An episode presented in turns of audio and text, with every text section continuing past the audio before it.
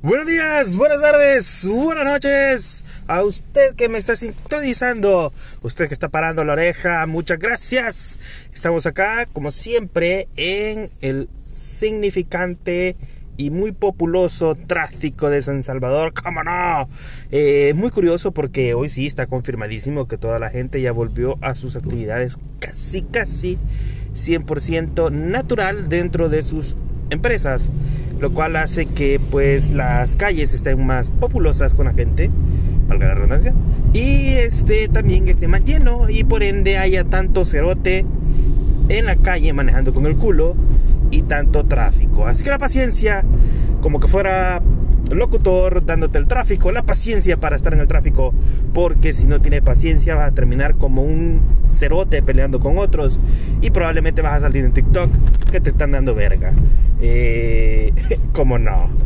Bueno, el caso es de que este, este montón de gente acá me recuerda a un montón de gente que se atiende uno cuando está en el área de soporte. Y creo que este ya es una parte número dos del tipo de gente que uno logra atender o que ha visto a lo largo de su vida como eh, una persona que brinda el soporte técnico. ¿Por qué? Porque pues cuando tú trabajas en el área de TI, sobre todo en el área de brindar el soporte técnico, tú te topas con un montón de gente. Eso es lo bonito, lo bonito de esa parte. ¿Por qué? Porque hay un montón de gente que te llega a conocer, te llega a tener un gran aprecio y pues por ahí en alguna de esas, de esas mismas gente te pueden ayudar incluso a moverte o a crecer laboralmente y eso es muy apreciado. Es un 10% probablemente que suceda eso, pero aquel que tiene suerte pues tuvo suerte, como es el caso que toda la vida nosotros atendimos a una persona que era la encargada de, un programa que sirve para, para hacer pagos, eh, transferencias y etcétera, etcétera.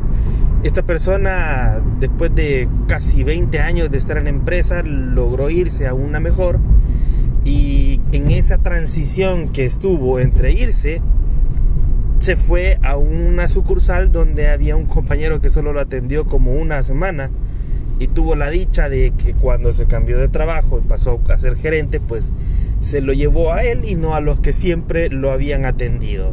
Entonces esa es quizás como la ventaja que uno tiene y hay que aprovecharlas. Eh, lástima que, que, a las otras personas no se lo llevaron a pesar de que todo el tiempo lo atendió.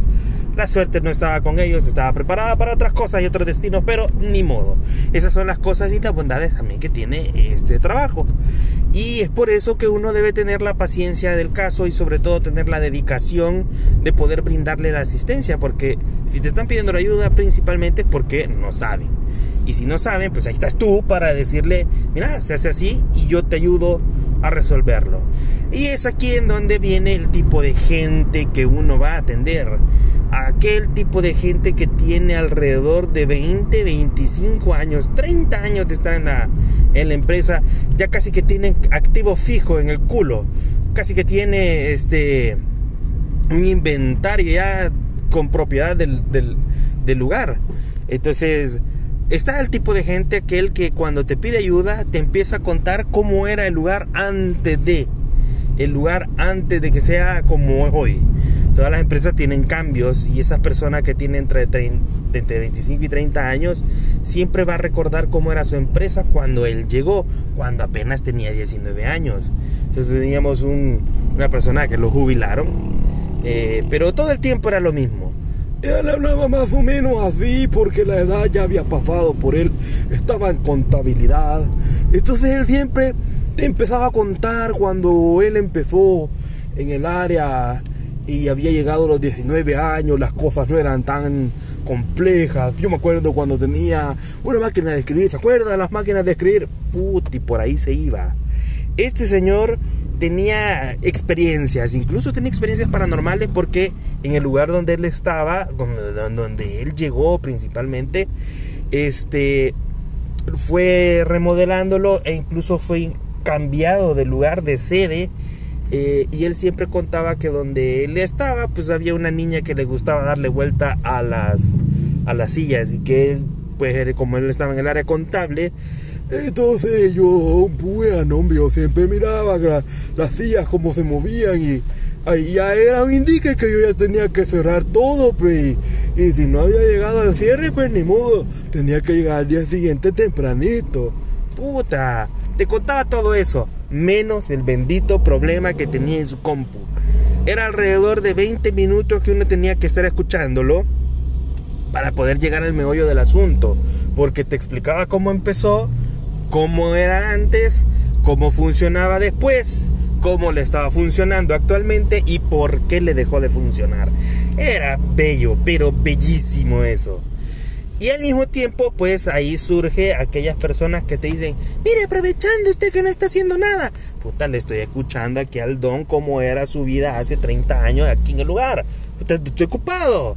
Pero entonces siempre hay gente que te dice, mire, aprovechando que usted está aquí, le voy a pedir algo. Es que sencillo, usted lo va a saber todo. Y entonces, ahí entra uno como que puta, le ayudo, no le ayudo, esta mierda. Ah, vale verga.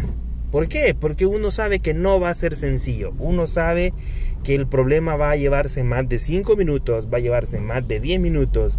Porque la persona tiene programas especiales.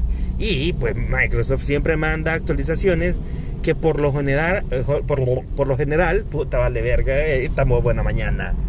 Eh, por lo general estamos consciente que esas actualizaciones chingan los productos que tienen en X o Y empresa y que bueno pues los programadores no es la culpa de ellos pero no están preparados para ese tipo de, actualizaciones y siempre tienen que hacer rollback es más complicado cuando la empresa es multinacional y los programas no dependen de un grupo de programadores locales, sino que dependen de un grupo de programadores eh, que están ubicados en otro país. Porque por lo general estos pendejos van a venir y decir, eh, ya reiniciaste la computadora, ya pusiste la actualización eh, de, X programa, por si ocupan Java todavía, ya le pusiste la versión no sé qué verga de Java. Entonces es como bien complicado porque son tipos de soluciones que uno ya ha probado y que ya ha visto que el problema no es una reinstalación de Java, sino que fue una actualización de, del bendito Microsoft y que pues en algún momento de la vida van a lanzar un fix para esa mierda. Y mientras tanto, ¿qué putas hacemos nosotros? Entonces, mientras tanto, ¿qué hace el de soporte? Pues hacer un montón de maromas y mientras tanto el usuario imputado porque no puede trabajar y tiene toda la razón del mundo. Eh, bueno, también hay otro tipo de usuarios que quizás este es el más común. El más común porque es el pendejo que hace así la gran bulla que no le funciona nada. Hace absolutamente de todo para llamar la atención. Y cuando te acercas a él para preguntarle qué pasó, te dice, ah, ya me funcionó. Puta, pero pruebe. No, no, es que mira, te voy a enseñar otra cosa. Puta, y te empieza a hablar de otro error. Se te reportó una cosa y te habla de otro. Por decirte algo, te reportó que no podía recibir correos electrónicos. Y en lugar de hacer pruebas, porque ya le está funcionando su buzón mierda, eh, empieza a hacer cosas y pruebas de otro sistema. Un sistema que quizás es nuevo y que quizás dentro de los próximos minutos le van a dar la actualización y la capacitación de ese programita. Eh, pero él desesperado ya quiere ocupar esa mierda. Entonces es, es, es, bien complicado, es bien complejo este tipo de usuarios porque te reporta una cosa y termina pidiendo ayuda con otra. O sea, es de los usuarios que no sabe qué es lo que está pidiendo, pero lo está pidiendo. Pero igualmente, gracias a estas personas, hay que recordar que tenemos trabajo. Para eso estamos en estos lugares, porque si esas personas supieran todo, mi estimado amigo de soporte, no tuvieras trabajo. Así que muchas gracias por haberme escuchado. Nos oímos la próxima. Hasta... Bueno, no, recuerden, recuerden que tengo Twitter. Puta, se me estaba olvidando. Recuerden que tengo Twitter. Arroba Lucius10. Me pueden encontrar también en Facebook como Chachareando con yo. Hoy sí, nos vemos hasta la próxima. Adiós.